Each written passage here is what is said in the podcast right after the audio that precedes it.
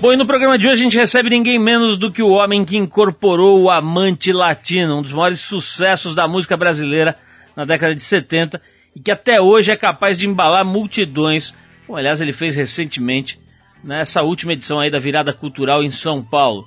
Estão falando do intérprete de Sandra Rosa Madalena, Meu Sangue Ferve por Você, Se Te Agarro com Outro Te Mato, entre outras pérolas do nosso cancioneiro, o cantor e multiartista Sidney Magal, Magal velho amigo aqui do programa, vem hoje até o estúdio para bater um papo divertidíssimo, onde ele vai abrir o jogo sobre o assédio da mulherada, sobre os casos que ele teria tido com a Chacrete, sobre o próprio Chacrinha, as épocas em que ele sumiu do mapa, né, desapareceu da mídia, sobre a recente valorização de um segmento da música brasileira que há algum tempo era taxado de brega, sobre o assédio que ele sofreu de um gerente de hotel e muito mais coisa interessante aqui nesse papo com Sidney Magal aqui no Triple FM. Vale a pena. Bom, e para abrir o programa já logo no ritmo do Magal, a gente separou um grupo que fez muito sucesso junto com ele na fase em que a lambada tomou conta do Brasil e, aliás, de boa parte do mundo. Estamos falando da banda francesa Gypsy Kings, que no fim da década de 80 e começo da década de 90 tomou as rádios com músicas como Bamboleo, Jobi Jobá, entre outras, mas a gente separou aqui uma versão inusitada que eles fizeram do clássico Hotel California da banda Eagles. Depois aí dos ciganos franceses, a gente volta com o cigano latino, Sidney Magal, o homem, o mito com a gente hoje aqui. Por el camino del desierto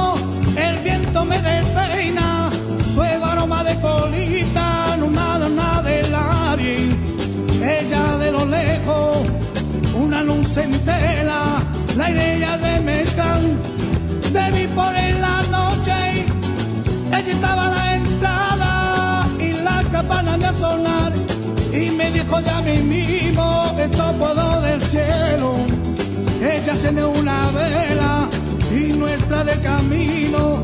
Soy vos el corredor y yo te dije diciendo, Welcome to the Hotel California. Such a lovely place, such a lovely place. Welcome to the Hotel California. Such a lovely place, such a lovely place.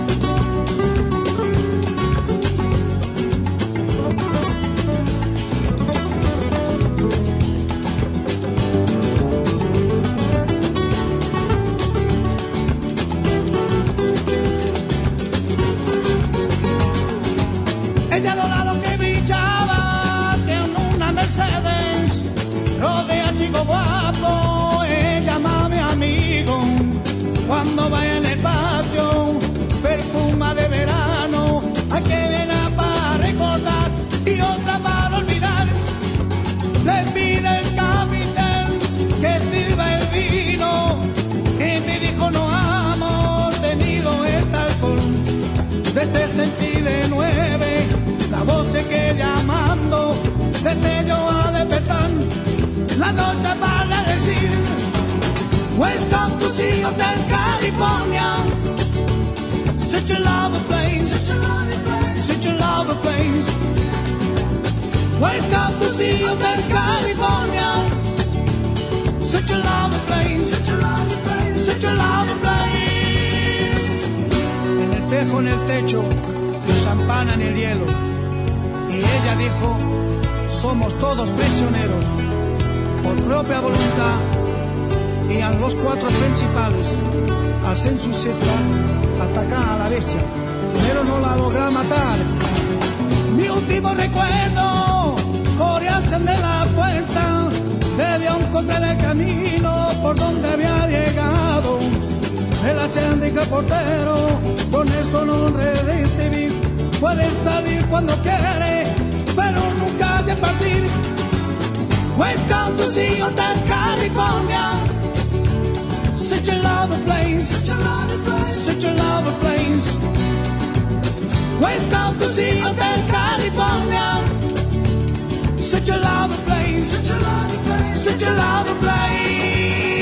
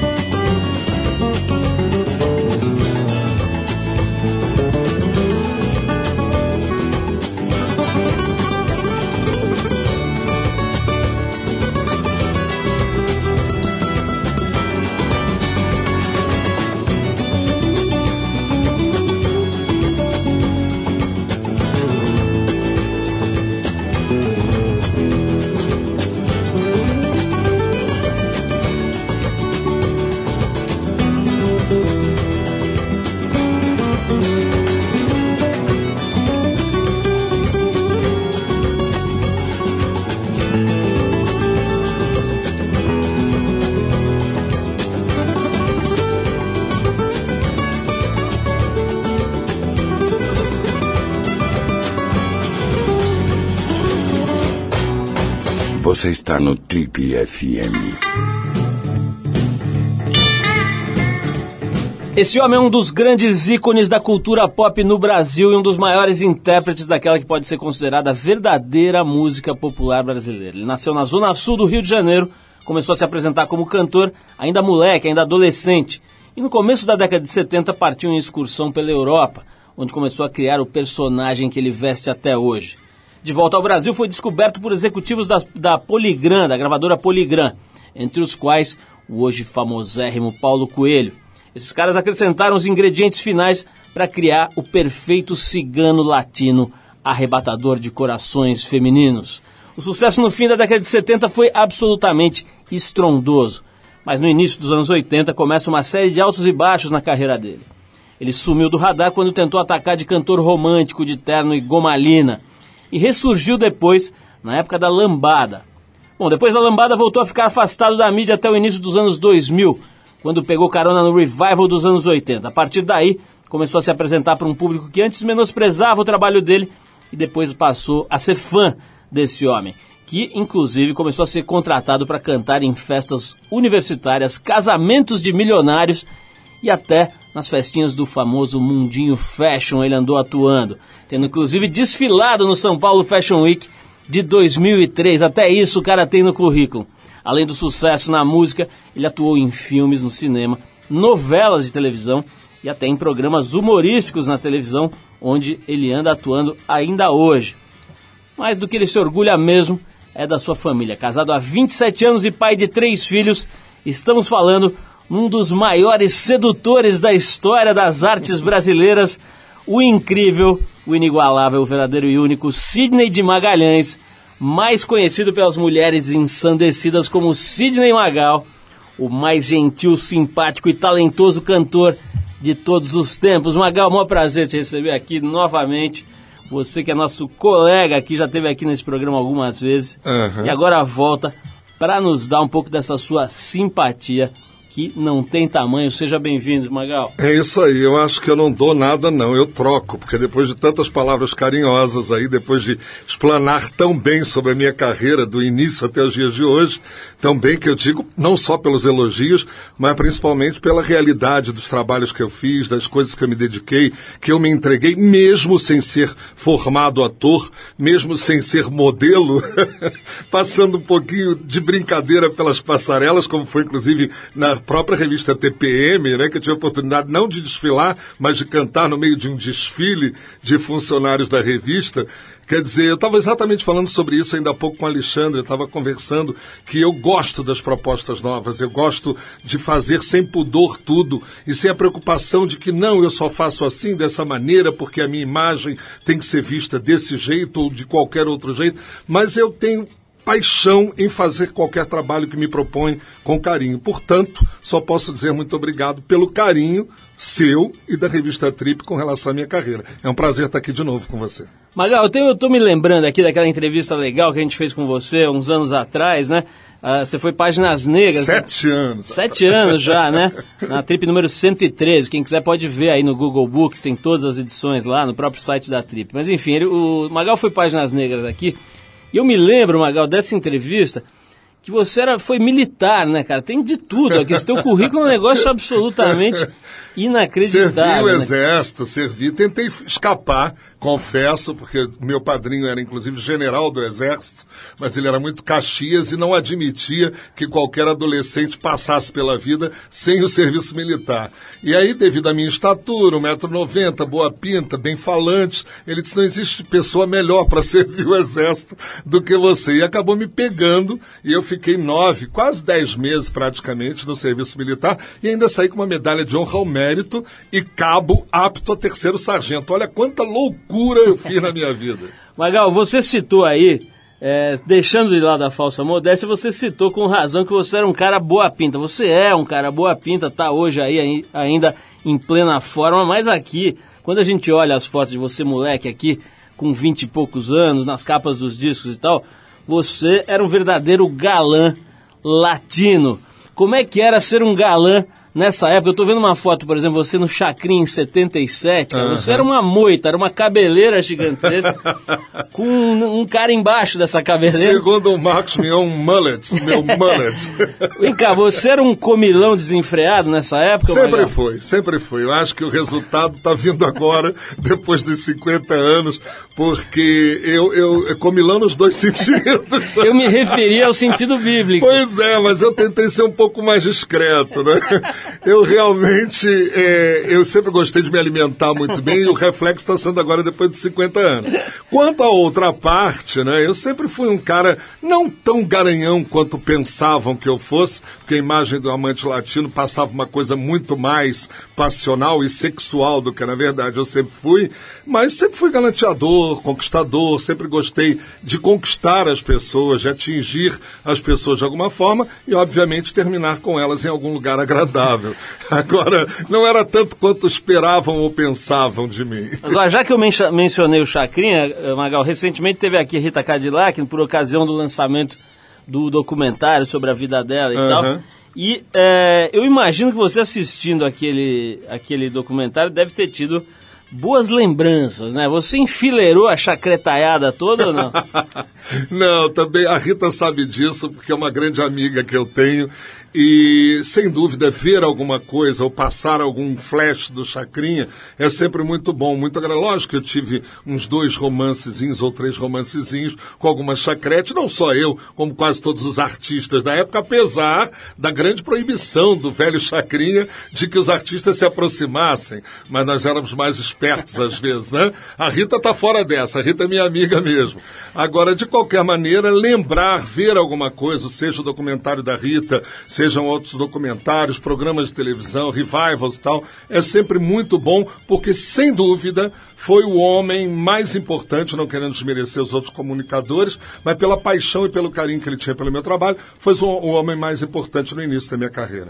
Magal, eu estou vendo aqui na mesma entrevista, que aliás foi feita pelo Ivan Marcília, nosso querido amigo Ivan Marcília, e você fala aqui, por exemplo, entre outras coisas, que você nunca usou droga, nunca fumou maconha e tal. É verdade, Ma- Magal, porque você nessa época tinha uma cara de louco impressionante. E o que me ofereceram durante os meus shows foi uma loucura. Tinha cara que chegava nos bastidores e aí, bicho, vamos lá, vamos lá, tem aqui pra você, pra você ficar legal, colocado. E eu sempre fiquei muito colocado, muito à vontade. Eu não vou dizer pra você que eu nunca experimentei maconha, porque eu tive uma banda nos anos 80, mais ou menos, que alguns dos músicos fumavam. E aí me deram para experimentar. E eu não gosto, eu não fumo cigarro comum, eu não gosto de fumaça. E eu experimentei e é lógico que me engasguei, tossi, me irritei e achei uma grande bobagem. Achei que o efeito seria o mesmo, de repente, de um copo de uísque ou de uma boa cerveja. E dali para frente, realmente nunca mais. Foi uma experimentada e eu não sou muito chegado, eu sou uma pessoa muito medrosa, te confesso. Por isso mesmo eu falei que nunca experimentei. Nunca experimentei uma cheirada em lança-perfume durante carnavais, nunca experimentei nada disso, com medo de que o meu organismo reagisse e que eu pudesse ter até uma parada cardíaca tá, súbita e tudo mais. Eu sou muito medroso, é bom que se diga. Magal, você nessa sua época moita é, galanteadora aqui, eu tô vendo uma foto sua com o Tony Ramos, que matéria também de cabelo e pelo também ninguém ganha. né? Cada um Mas- no seu lugar, né? no seu devido lugar. Mas quem é que. Quem eram os concorrentes na, na em matéria de galã aí na, na sua época? Por exemplo, a gente fez uma matéria não faz muito tempo com o Rony Fon Aham. mostrando fotos dele na época, acho que um pouco antes, né? É, ele é o mais velho. Rony, um pouco, Rony, né? é, o Rony vem da época de Roberto, de Vanderlei, de Jerry. Mas o cara- São quase 10 anos de diferença para minha carreira. Mas as fotos dele, então sei lá, acho que quando você tinha aqui 22, você já devia ter 32 por aí. Mas Não, o bicho era, era bonito pra o burro. cara mais bonito do mundo. Bonito pra burro. Ele era o Alain Delon brasileiro, né? Vamos dizer assim. Tinha, rolava uma concorrência ali da- do- dos galãs da época ou, ou era tudo na brodagem? Não, olha, comigo não, porque eu acho que eu tinha um tipo físico um pouco diferente, né? Os artistas dos anos 70, que o próprio Vanderlei Cardoso sempre foi um cara muito bonito, com os olhos verdes e tal, o Jerry, muito boa pinta, mas eles tinham um comportamento, não vou dizer mauricinho, mas eles tinham um comportamento comportamento muito mais comportado, na verdade. Príncipes, e, né? É, e quando eu cheguei todo rebelde, que eu cheguei meio como uma coisa andrógena ou até meio gay e tudo mais, eu consegui atrair para mim os olhares de uma outra maneira, de uma maneira talvez mais comilona, como você falou. E aí eu não me preocupava muito com isso, era é, a novidade. Então para mim era muito fácil, né, poder fazer o meu trabalho sem olhar muito para os lados. Agora, lógico que os caras também foram boa, boas pintas, muito mais do que hoje em dia. Se você olhar hoje em dia para o cenário artístico brasileiro, você não vai encontrar tantos homens boa pinta como naquela época, né? eu acho. Com certeza. Ô, Magal, a gente já vai voltar aqui, vou voltar para falar com você sobre ostracismo, um certo ostracismo que pintou na tua carreira, né? sobre a tua volta, a gente estava conversando sobre isso Uhum. aqui um pouquinho antes de começar, sobre ter sido taxado de brega, depois ter voltado aí à tona. Vamos falar sobre isso, também sobre o teu programa de televisão, né? aquela escolinha, enfim, tem um monte de coisa para a gente conversar, mas a gente vai fazer uma pausa rápida aqui para ouvir o Spencer Davis Group. Esse, grupo foi formado na década de 60 lá na Inglaterra e fazia a chamada beat music, uma fusão de rock and roll com o soul rhythm and blues. A gente separou uma das faixas clássicas dele, deles, né? Se chama Gimme, Gimme Some Lovin' de 66. Então depois do Spencer Davis Group, a gente volta com Sidney Magal, o homem que catou Sandra Rosa Madalena e muito mais do que isso, falando um pouco sobre essa época não tão legal aí da carreira dele, em que ele ficou meio de lado na cena. Vamos voltar já com Sidney Magal e agora a gente vai de Spencer Davis Group. Vamos lá.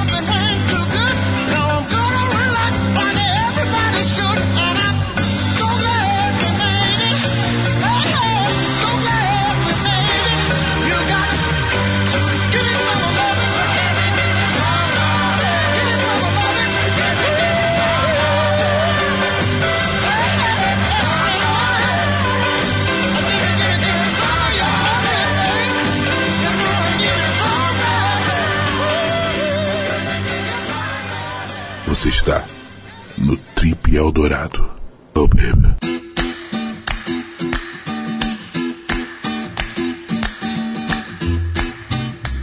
Legal, se você ligou o rádio agora, esse é o programa da revista Trip, hoje conversando com dois metros de sedução latina, Sidney Magal, o verdadeiro e único, inigualável, o homem que seduz apenas no olhar.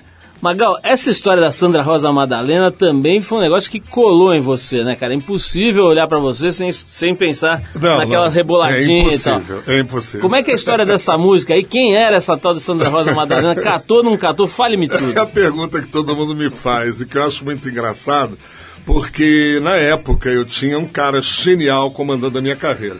Ele era meu produtor musical, ele era compositor das minhas músicas, inclusive compositor de Sandra Rosa Madalena, e era o meu empresário. Quer dizer, o cara era tudo na minha carreira. Foi o cara que, pela primeira vez, quando me viu, me identificou imediatamente com um artista argentino chamado Sandro, e falecido há pouco tempo, que tinha os mesmos trejeitos e que tinha a mesma força de interpretação que eu. Então ele conseguiu juntar o repertório do Sandro à minha carreira. E por isso mesmo Tenho é uma composição do Sandro, Quero Abraçar-me a Teus Pés, várias músicas que eu gravei. Então esse cara foi realmente o cara que conseguiu eh, olhar para o Sidney Magal e dizer: posso fazer desse artista um artista extraordinário. Quando ele pegou Sandra Rosa Madalena para compor, ele resolveu juntar três nomes muito famosos no Brasil: Sandra, Rosa e Madalena, muito comuns no Brasil, e transformar numa mulher só, numa cigana, porque ele achava que o meu tipo físico tinha tudo a ver com o povo cigano. Coisa que as pessoas também confundem, que acham que eu sou cigano, que eu tenho pais ciganos. Eu realmente tive um tataravô cigano, húngaro, que eu não cheguei a conhecer, e segundo a história da minha família, isso tem a ver com essa veia cigana minha. E o livro identificando isso, achou extraordinário fazer Sandra Rosa Madalena. Ele compôs nós fizemos na época com Newton Travesso dirigindo para a TV Globo um, um fantástico, inesquecível para minha carreira. Eu num acampamento cigano cantando Sandra Rosa Madalena. Virou tema do filme Amante Latino em 79 também. E eu fiquei como verdadeiro cigano, porque até hoje as pessoas, quer dizer, os ciganos que vivem pelo Brasil, eles vão nos meus shows, me beijam, me abraçam e dizem até e contam uma história de que eu teria sido deixado na porta da minha da casa da minha família que a minha mãe verdadeira não é minha mãe. Eu sou filho de uma cigana legítima. Então você imagina até onde vai a imaginação das pessoas.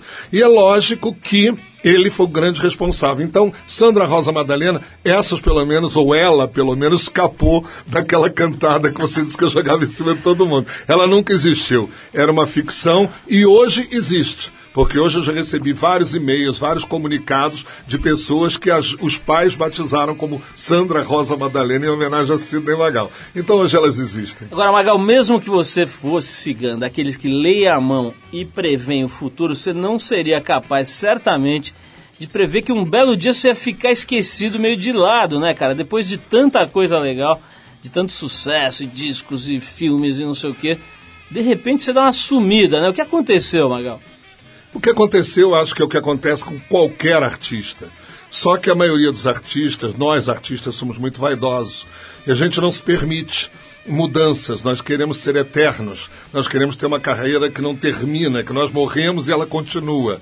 E eu, graças a Deus, talvez pela estabilidade emocional, pela vida privada, que é muito tranquila, muito há 30 anos, você falou 27 anos, mas são 30 anos de casado, né, com três filhos maravilhosos, eu sempre encarei isso de uma maneira muito tranquila, porque as novidades, assim como eu surgi nos anos 70 como uma grande novidade, e o meu boom foi de 76 a 79, as novidades surgem e os espaços se abrem para essas novidades. E a mídia se volta para essas novidades. Então, quando você não consegue fazer alguma coisa que supere as novidades que estão chegando, você naturalmente é deixado um pouquinho de lado. Você sai das rádios, você deixa de aparecer nos programas de televisão. E vendo isso da minha maneira, eu comecei a sacar que eu precisava manter a minha imagem, muito mais do que a minha música, viva na, na- na cabeça das pessoas. E por isso mesmo aceitei convites para fazer três grandes musicais em teatro, em momentos em que a carreira musical não ia muito bem. Fiz a peça Rock Santeiro com a direção da Bibi Ferreira. Fiz a peça Sweet Charity com a direção de Marília Pera e fiz Eu Te Amo, Você Perfeita, agora muda com a direção do Wolf Maia, quer dizer, três diretores fantásticos. Tive a oportunidade depois de fazer cinema, oportunidade de fazer coisas que não eram exatamente só a música, que eu não conseguia superar as novidades, vamos dizer assim. Então isso para mim sempre foi tranquilo, porque eu sou um artista de show. Eu faço muitos shows pelo Brasil, graças a Deus, até hoje. Então, mesmo estando nos palcos, eu estava fora da mídia. E isso para mim era uma situação tranquila, porque eu também achava que se meu momento tivesse chegado de encerrar a carreira, eu encerraria com a maior alegria do mundo, porque eu tive um momento áureo inesquecível. Então eu nunca tive problemas na minha cabeça com relação a isso. Agora, os buracos negros sempre existiram, principalmente em venda de disco. Né, que dos anos 70, 76, 77, 78, 79, foi uma explosão. 80 foi a época da gomalina, do, do, do blazer, do paletó e tal, não sei o que, que não deu certo. 82 ganhei novo disco de ouro, passei mais sete anos, oito anos, sem estourar até a lambada. E sempre aguardando um momento interessante, porque eu me dedico à minha carreira única exclusivamente. Então eu tinha gás para suportar essas paradas todas. Agora, Magal, antes da gente falar dessa tua volta triunfal aí, eu queria explorar um pouco mais esse momento aí, vamos dizer assim, de menos visibilidade e tal.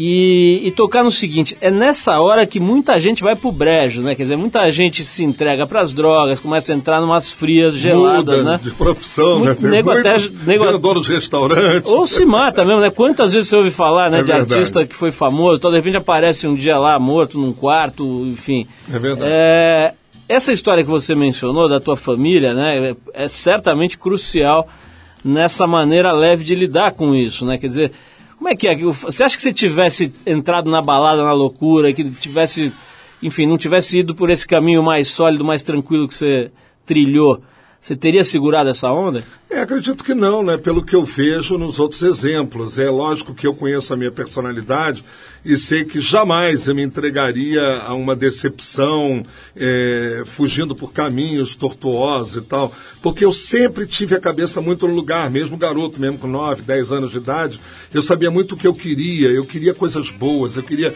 felicidade interior. Outro dia eu fiz um programa de televisão que me perguntaram na bucha, assim, na cara, você é livre? E eu, na memória, disse, sou muito livre. Porque as pessoas têm a mania de que elas precisam ser completamente, desculpe a palavra, completamente escrotas para que a liberdade seja usufruída. Não é isso. Você pode ter uma vida tranquila, normal, viver de amor, viver de saúde, viver de alegria, viver de bons momentos e ser uma pessoa totalmente livre. Você não precisa, para ser livre, entrar nas drogas ou fazer qualquer tipo de loucura, se expor né, e não cuidar de você mesmo. Então a grande felicidade minha é chegar ao fim da minha vida, um dia, poder olhar para trás realmente e dizer: caramba, eu fiz muito bem as pessoas, elas ficaram muito felizes com tudo que eu plantei, com tudo que eu disse. E outro dia até escrevi no avião uma coisinha que eu gostaria de repetir aqui.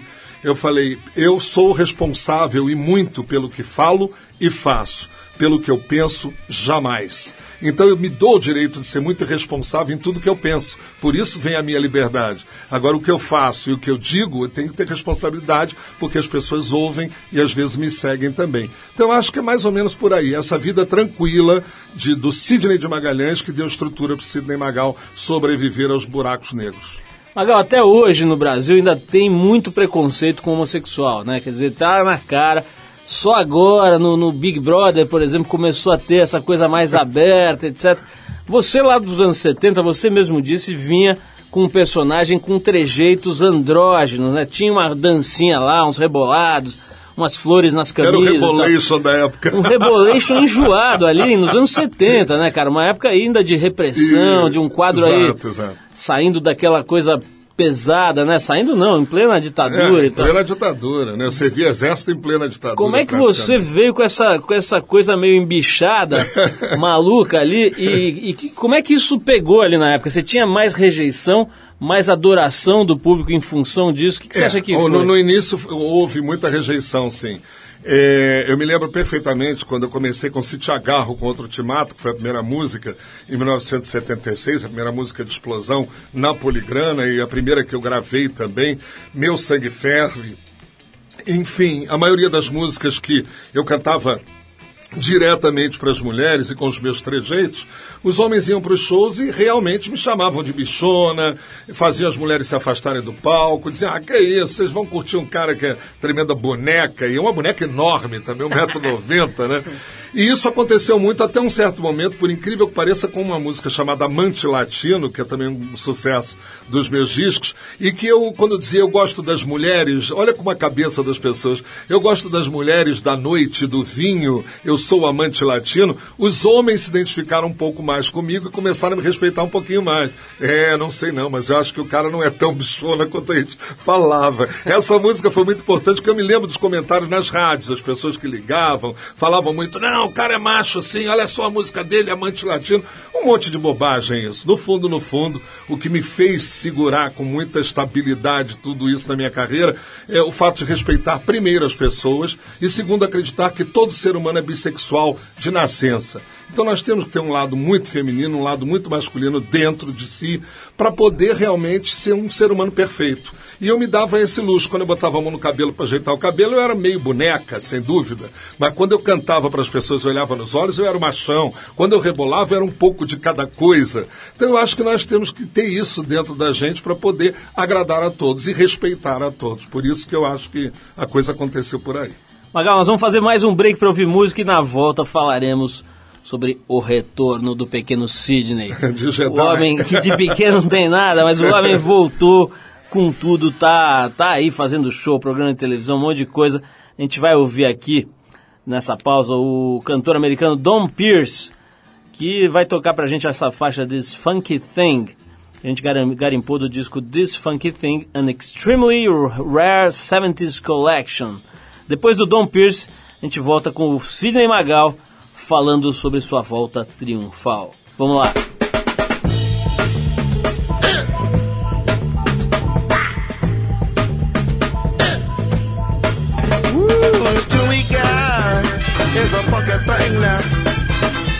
A. You do your own thing now. First you start to groove it, groove it, groove it. Then you start to move it, move it, move it. Then you get on your feet now, baby. Then you get on the beat now, baby. Can't you honey? Deep down in your bones now. When you get the groove, baby, then you're gone now. Ain't no special swing you've got to do now. Do the latest dance or do your own self thing. Everybody have yourself a real good time. Moving in the crowd, stepping in on time. It don't matter who you talk it to. With everybody dancing, it's the thing to do. Cause you gotta move it, move it, move it, baby. And you got to groove it, groove it, baby. Come on, mama, mama, mama, mama, mama, mama, mama. Come on, baby, do your thing now. Come on now. Come on, baby. Come on, move now, baby. Come on, move it now, sugar. Sugar, my turn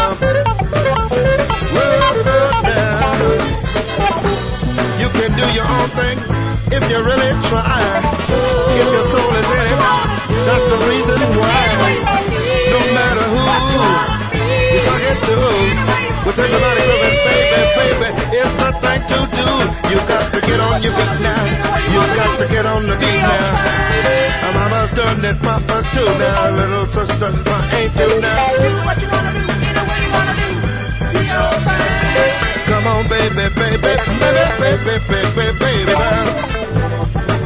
Mellow, mellow, mellow, mellow, mellow groove now.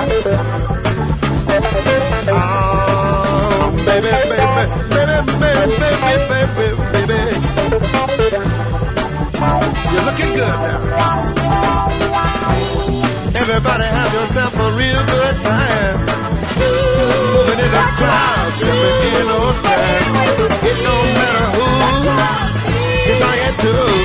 With everybody dancing, it's the thing to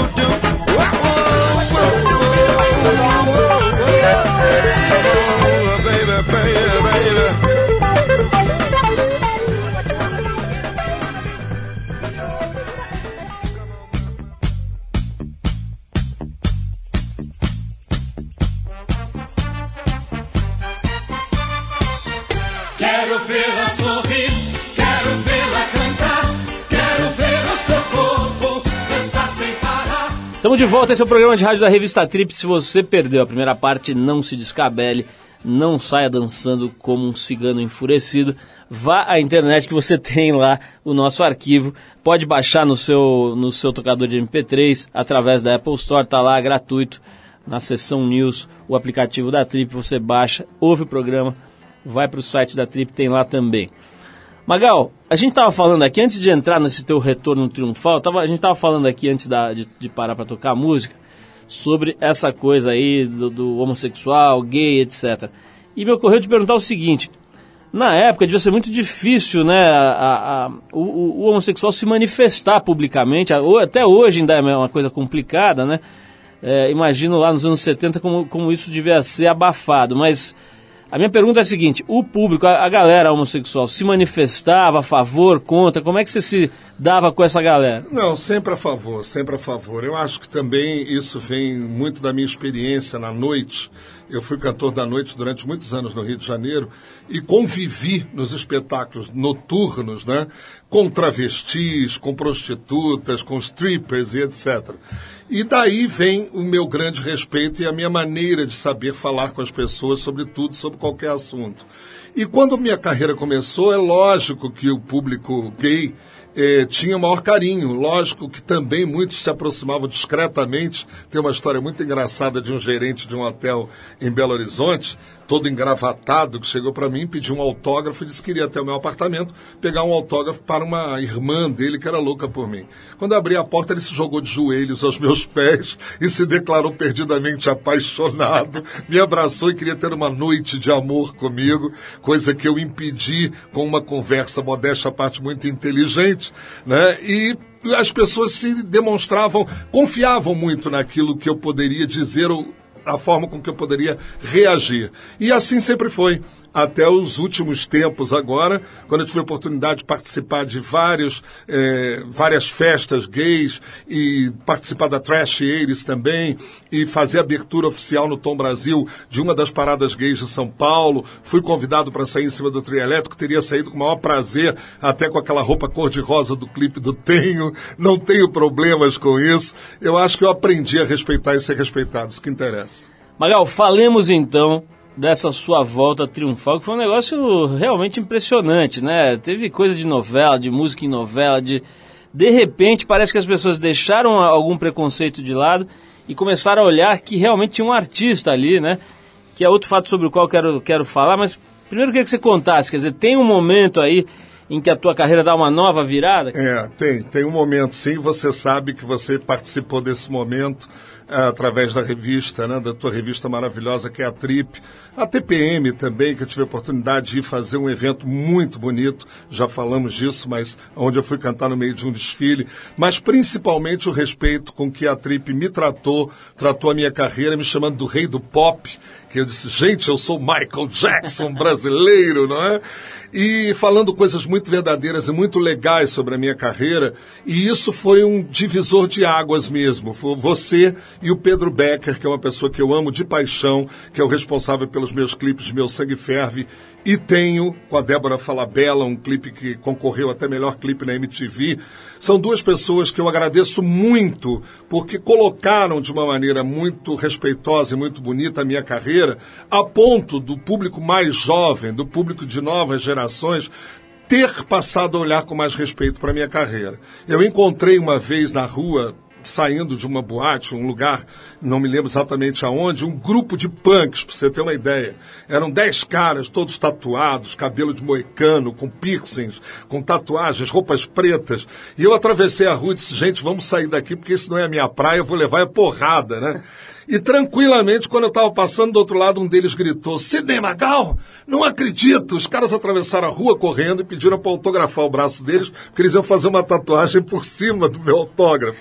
Então, para você ver a diversidade do público a partir da matéria da Trip, a partir do clipe do Pedro Becker, essas coisas me deixaram muito feliz, porque foram coisas espontâneas. Né? Eu, eu não acredito numa carreira onde você vai ao jornalista, você vai à, à imprensa e diz: Eu tenho novidades e eu quero mostrar as minhas novidades, eu sou assim, eu faço isso. Eu não acredito muito numa carreira assim. Eu acredito na carreira que às vezes você está na tua casa e alguém te liga e diz, cara, tô sentindo falta de você e do teu trabalho.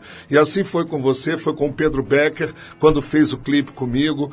E assim foi com as pessoas que me deram a oportunidade de fazer cinema, a minha participação no Jean Charles, um filme que há pouco tempo foi levado aí, que eu fui a Londres só para fazer uma participação musical, Caminho das Nuvens, um filme seríssimo que eu participo como ator. Todos esses convites, né? O Vicente Amorim, diretor do filme, disse, Magal, eu estava revendo long plays que eu tinha da minha infância. Quando vi você, fiquei muito emocionado, fui dormir e quando dormi, sonhei em você fazendo o personagem do meu filme. Aí eu acho que o artista passa a ter valor, quando ele é lembrado e requisitado. Então, sem dúvida, esse momento, a partir dos anos 2000, 2003, exatamente quando foi a revista, eh, as coisas começaram a mudar, os olhos começaram a mudar, as pessoas começaram a dizer: esse cara cantava para os meus pais, mas eu posso respeitá-lo e posso. curtir o que ele fazia, mesmo não sendo a minha época, não sendo o meu momento. E hoje, como você disse, né, há pouco tempo fiz a formatura da PUC, da Pontifícia Universidade Católica, para 8.500 jovens, e todos deliravam como se fossem o meu público dos anos 70. E isso é a prova de que as pessoas passaram a ter um respeito muito grande, e aí começaram automaticamente a me convidar. O Jô Soares, não sei se você lembra, baseado na própria revista da Trip, levou a revista e fez uma matéria lindíssima comigo no programa dele. Então essas coisas ajudaram muito as pessoas a terem respeito pela minha carreira e eu fiquei muito feliz porque foi inexplicável e não fui eu que provoquei. E o mérito é maior ainda, né? Agora, Magal, esse é um negócio que eu acho incrível, né? Quer dizer, quando as pessoas que não te conhecem, que eventualmente ainda têm algum preconceito com relação à tua imagem e tal, a hora que elas se deparam com o teu trabalho, em geral elas se desarmam, né? Porque realmente, quando, quando o nego é artista, eu tô aqui entrevistando gente faz 26 anos, 26 anos que a gente entrevista gente, artistas, atletas. Quando o cara é bom, não precisa nem falar, não precisa, o cara chega aqui, você já saca que o bicho é bom. É, você tá falando aí de programa humorístico, de dublagem de filme de cinema, de participação como ator em filmes de cinema, de participação como músico em filmes de cinema. Enfim, a- além da carreira de chegar lá e mandar o gogó, né? De cantor. Que é o meu forte.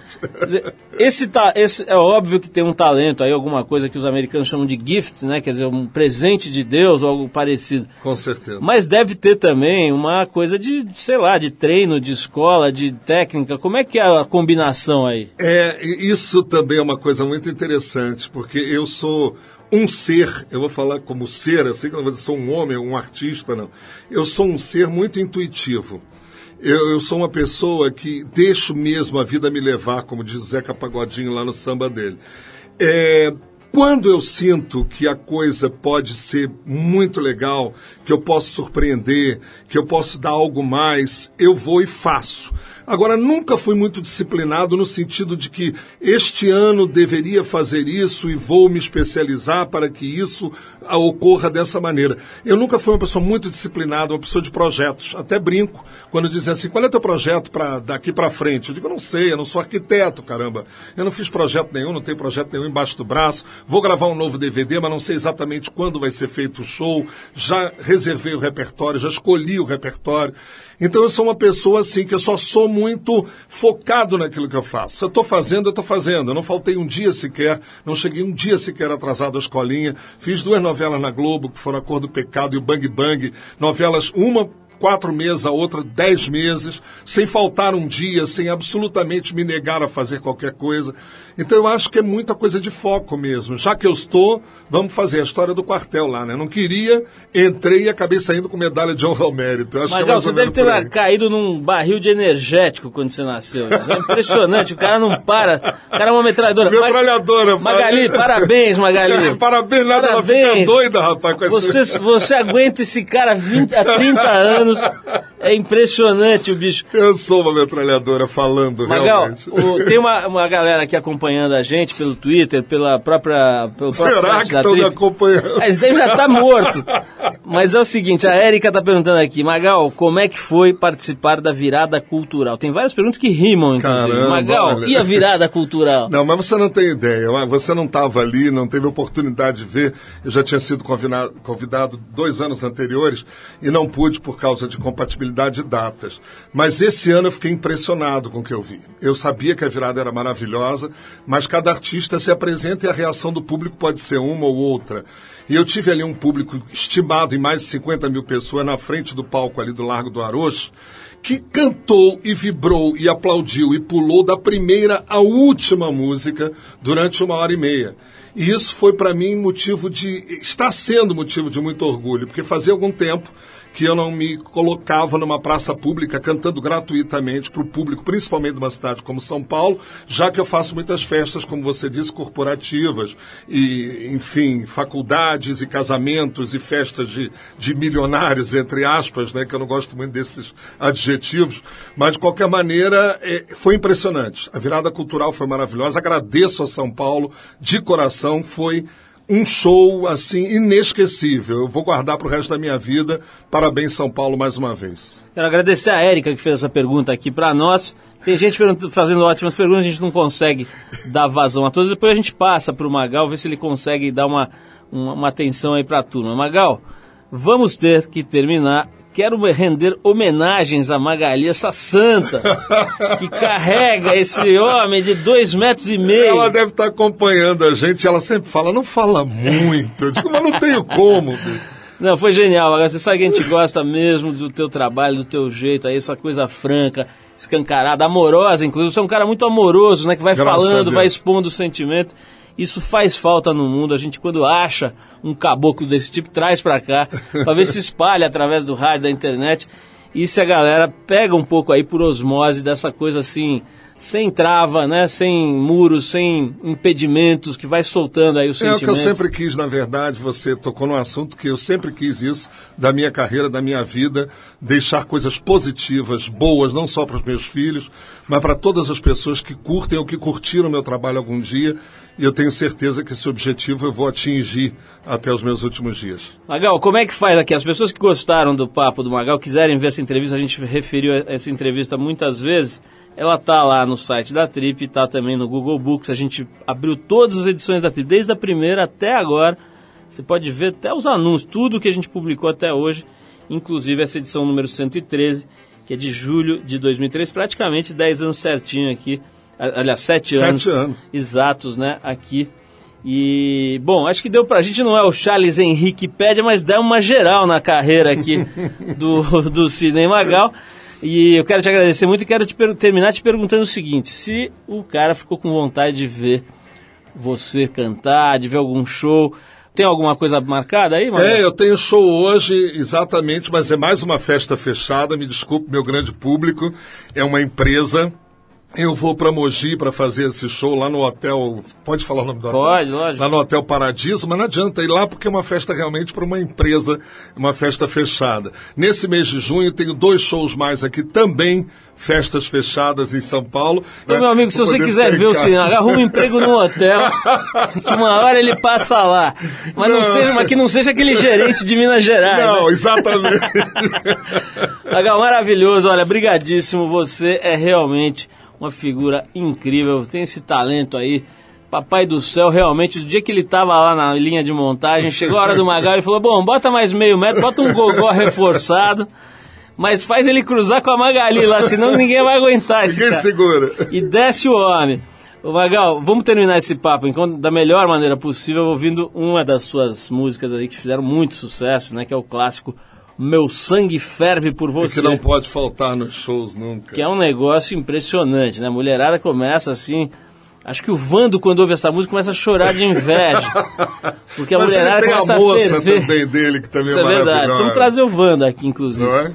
Trazer, trazer o Wanda aqui pra falar. Mas, Magal, brigadíssimo. Vamos ouvir essa música é de 77, é isso? 77. Então, meu amigo, tirem as crianças e as virgens da sala, porque agora vai rolar Magal, o verdadeiro e único, em seu momento top de sedução com Meu Sangue Ferve por você. Magal, brigadíssimo. Obrigado a você, Paulinho. Foi uma alegria enorme. Eu tenho certeza que as pessoas sabem que eu estou falando a verdade. E até breve, se Deus quiser. Trip, valeu. Vamos ferver, então.